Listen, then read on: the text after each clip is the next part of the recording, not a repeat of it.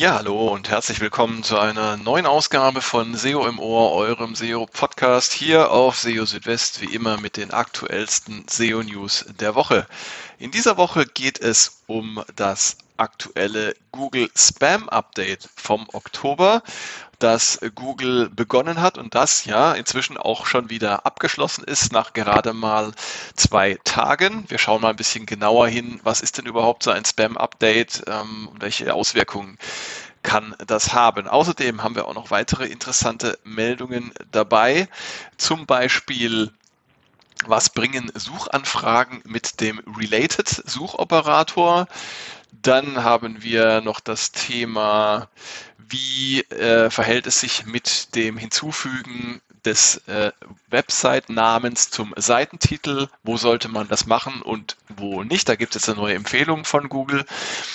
Google schreibt außerdem gerade verschiedene ja, Website-Betreiber an äh, und äh, weist darauf hin, dass nicht überall das Max Image Preview ähm, Attribut gesetzt ist. Da erkläre ich euch auch noch genau, worum es sich dabei handelt und Finde ich auch sehr spannend. Der Search Intent für ein Keyword kann je nach Saison oder in Abhängigkeit von der Zeit unterschiedlich sein. Ja, all das in dieser Ausgabe von SEO im Ohr. Schön, dass ihr dabei seid. Und legen wir gleich los und zwar mit dem Oktober 2022 Spam Update, das Spam Update vom Oktober 2022, das Google ja begonnen hat am 19. Oktober und das ähm, stand heute, 21. Oktober, auch schon wieder beendet ist. Also ein vergleichsweise kurzes Update. Und ähm, dieses Update, das reiht sich ein in eine Liste verschiedener größerer Google-Updates, die äh, ja Google in diesem Jahr auch tatsächlich bestätigt und ähm, äh, verkündet hat. Ähm, und diese Spam-Updates, die Google ja zu bestimmten Gelegenheiten durchführt, die ähm, zielen eben darauf ab, äh, Suchergebnisse möglichst frei zu halten von Spam. Interessant ist, dass das letzte Spam-Update ähm, vor ja, knapp einem Jahr stattgefunden hat, im November 2021. Und davor gab es im Jahr 2021 ein weiteres Spam-Update äh, im Juni. Das wurde allerdings in, in zwei Teilen ausgerollt. Und ähm, diese Spam-Updates, die zielen eben darauf ab, Googles Systeme ähm, zu aktualisieren, die zur Vorbeugung gegen Spam verwendet werden. Und äh, zu diesen Systemen gehört auch äh, ein System namens Spam Brain. Ähm, ja, das ist äh, eine Komponente, die eben darauf ausgerichtet ist, automatisch Spam zu erkennen. Spam Brain wurde im Jahr 2018 ähm, ausgerollt und basiert auf ähm, künstlicher Intelligenz und maschinellem Lernen. Und ähm, ja, Google äh, schreibt, dass SpamBrain im Jahr 2021 sechsmal mehr äh, Spam-Websites erkannt hat als noch im Vorjahr, also im Jahr 2020. Und dadurch ergab sich eine deutliche Reduzierung von Spam durch ähm, Hackings ähm, was so der äh, am weitesten verbreitete Spam-Typ im Jahr 2020 gewesen ist. Und äh, ja, Google äh, äh, optimiert diese Systeme ja laufend und äh, es gibt aber zu bestimmten Zeitpunkten eben dann auch mal größere Updates und die werden dann eben in Form eines solchen Spam Updates durchgeführt. Nicht zu verwechseln sind die Google Spam Updates mit den Link Spam Updates, die es auch gibt, ähm, die Google auch ab und zu durchführt und diese äh, fokussieren aber tatsächlich auf die bessere Erkennung von, wie der Name schon sagt, Link Spam. Ähm, Wer sich so ein bisschen länger schon mit SEO beschäftigt, der wird da wahrscheinlich an die äh, Penguin-Updates denken, die sich ja auch mit äh, Link-Spam oder mit Backlinks allgemein auch beschäftigt haben. Und äh, Google empfiehlt im Zusammenhang mit Link-Spam oder Link-Spam-Updates äh, sich äh, mal mit den Best Practices im Umgang äh, mit Links zu beschäftigen.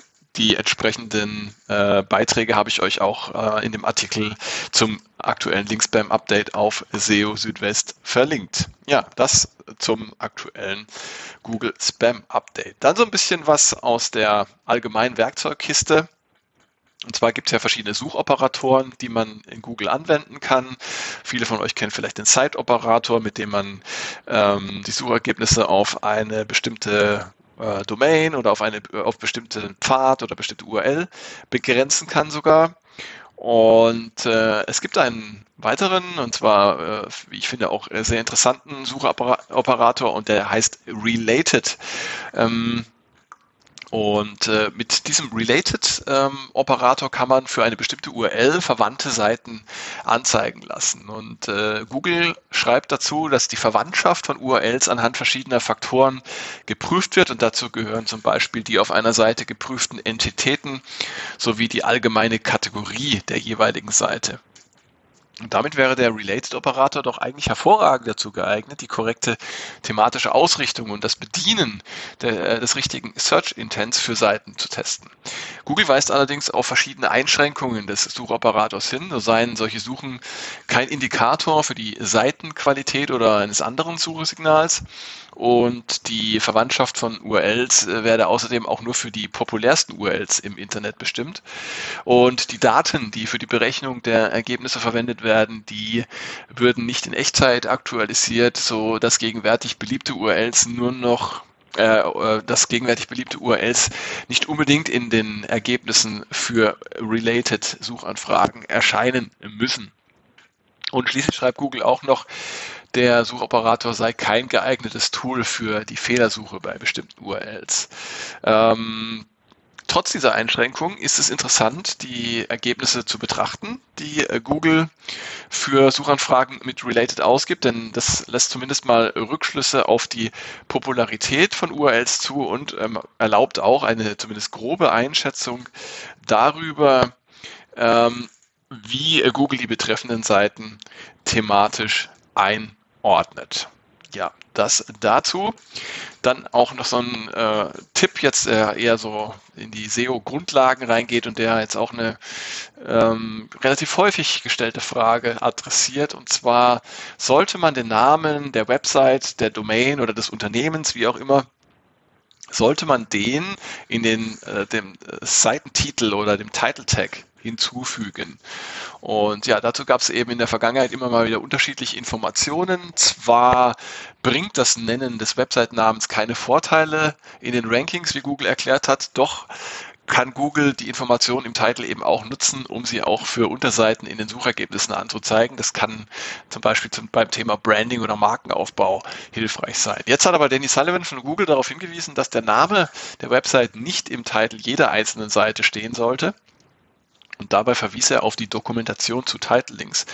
Und dort steht unter dem Punkt Duplication of the Site Name in the Title Element, dass im Fall von Website-Namen auf Domain Ebene Google den Namen der Website aus dem Title Link entfernen könne, wenn es eine Wiederholung darstelle, also wenn es eine Wiederholung des Namens der Website darstelle, der bereits im Suchergebnis angezeigt wird. Und dazu muss man sagen, Seit wenigen Tagen zeigt Google ja den Namen der Website ähm, auf den äh, mobilen Suchergebnisseiten an.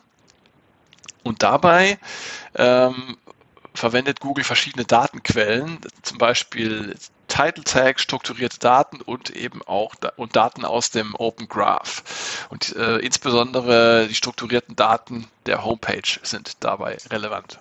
Also lange Rede, kurzer Sinn. Ihr müsst nicht den Titel äh, oder den Namen der Website im Titel jeder Seite nennen.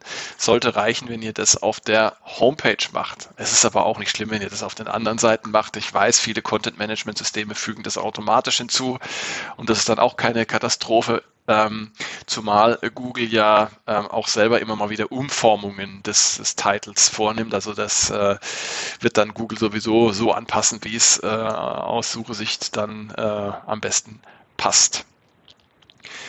Manche von euch kriegen vielleicht in diesen Tagen eine Nachricht äh, über die Google Search Console von Google und werden darauf hingewiesen, dass, ähm, ja, dass ihr nicht das äh, Max Image Preview Attribut auf all euren Seiten verwendet.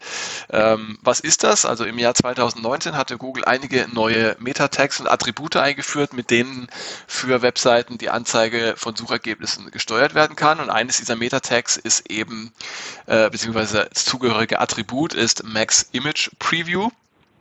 Hier könnt ihr verschiedene Werte angeben, nämlich Large, äh, Standard und None. Und damit wird gesteuert, ob Google in den äh, Suche-Snippets äh, von euren Seiten große Bilder, nur Thumbnails oder gar keine Bilder anzeigen darf. Und diese Einstellung wirkt sich nicht nur auf die Suche aus, sondern auch auf Google Discover und den Google Assistant.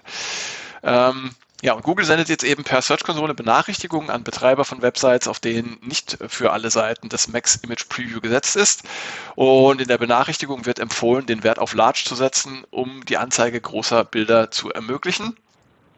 Und ähm, es ist natürlich so, umso größer ein Bild in einem Snippet angezeigt wird oder auch in Discover, desto auffälliger ist das Snippet und äh, desto höher normalerweise auch die Klickrate. Fehlende oder nur kleine Bilder können äh, dabei also dann eher von Nachteil sein. Und das gilt eben auch und insbesondere äh, für Beiträge in Discover, weil da ist natürlich die Aufmerksamkeitsspanne, wenn man so durchscrollt, äh, auch noch so ein bisschen geringer.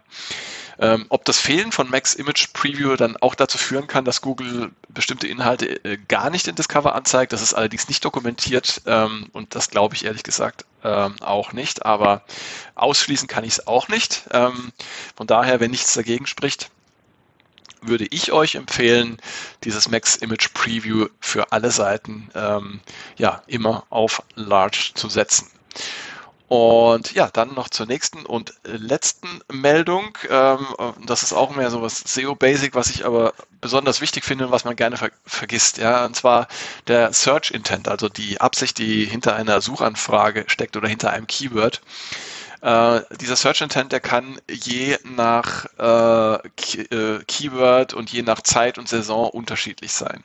Das bedeutet, ähm, wenn ihr jetzt ein, ein Keyword habt, wie jetzt zum Beispiel aktuell gerade Halloween, ähm, und das ist über das Jahr hinweg eher mit informationsorientiertem Search Intent verbunden, weil sich die Leute eben darüber informieren möchten, was ist Halloween, wann ist Halloween und so weiter, dann äh, kann es aber eben sein, dass so ein Keyword dann in einer bestimmten Saison, wie zum Beispiel jetzt, wo es eben äh, auf Halloween zugeht und äh, wo sich alle äh, äh, Leute mit, mit, mit, mit Masken, Verkleidungen, Süßigkeiten, Horrorfilmen und so weiter eindecken, ja, kann es eben sein, ähm, dass dann der Search Intent für so ein Keyword dann auf einmal transaktionsorientiert wird. Das bedeutet, dass die Leute dann auf einmal eben sich nicht inf mehr informieren wollen, sondern sie wollen was kaufen. Ja, deshalb transaktionsorientiert. Und aus diesem Grund ist es ähm, wichtig für solche Keywords, bei denen sich eben der Search Intent ändern kann, verschiedene Arten von Inhalten vorzuhalten. Also für informationsorientierte äh, Suchanfragen dann eher so, ein, so eine Art ähm, ja, Glossar oder, oder eine, eine Beschreibung, so im Wikipedia-Stil, so ein bisschen eben erklärt wird, was ist es, was sind die wichtigsten Fragen dazu, wichtigsten Antworten. Dann aber eben auch für, für Zeiten, in denen ähm, transaktionsorientierte Suchanfragen vorherrschen, dann eben auch solche Inhalte anzubieten, wie zum Beispiel eine Kategorieseite mit passenden Produkten für Halloween. Ähm, und äh, es ist zu empfehlen, das eben nicht alles auf eine Seite zu packen, denn wenn ihr so eine Seite äh, anlegt, die ja, ähm, Search Intents unterschiedlicher Art bedient, dann tut sich Google möglicherweise schwer damit, das für die richtigen Suchanfragen auszuspielen und das kann dann auf Kosten eurer Rankings äh, gehen. Das heißt, ihr solltet also pro Keyword ähm, immer überlegen, brauche ich verschiedene Search Intents und dann pro Keyword dann eben je Search Intent äh, eine eigene Seite anlegen. Das nochmal so als kleiner Tipp zum Abschluss. Ja, und ähm, zum Schluss möchte ich noch sagen, ich habe mich sehr gefreut über das äh, viele Feedback, was ich von euch bekommen habe, wieder in letzter Zeit. Und ich versuche auch euch allen dann immer zeitnah zu antworten. Wenn ihr Fragen habt, ähm, meldet euch sehr gerne. Ihr könnt mich erreichen äh, über die verschiedenen Wege info at seosüdwest.de per E-Mail also oder über die sozialen Netzwerke verschiedener Art. Das findet ihr alles auf SEO Südwest. Es gibt auch ein Kontaktformular auf SEO Südwest. Auch das könnt ihr sehr gerne nutzen. Und ja, lasst mir gerne Kritik da oder Themenwünsche oder Fragen, was auch immer ihr habt. Und ja, ihr könnt äh, SEO im Ohr hören, zum Beispiel auf Spotify. Da könnt ihr mir auch folgen und mir eine Bewertung da lassen. Da freue ich mich sehr. Ihr könnt auch ähm, SEO im Ohr auf Apple Podcasts hören oder auf Google Podcasts äh, oder auf einer Plattform eurer Wahl. Da gibt es ja ganz viele Genau. Das wäre es jetzt aber auch gewesen. Nächste Ausgabe von SEO im Ohr dann in etwa einer Woche, kennt ihr ja schon. Und äh, schaut auch gerne weiter regelmäßig vorbei auf SEO Südwest. Da gibt es für euch jeden Tag die aktuellsten SEO-News sozusagen druckfrisch. Bis dahin erstmal, macht's gut. Ciao, ciao, euer Christian.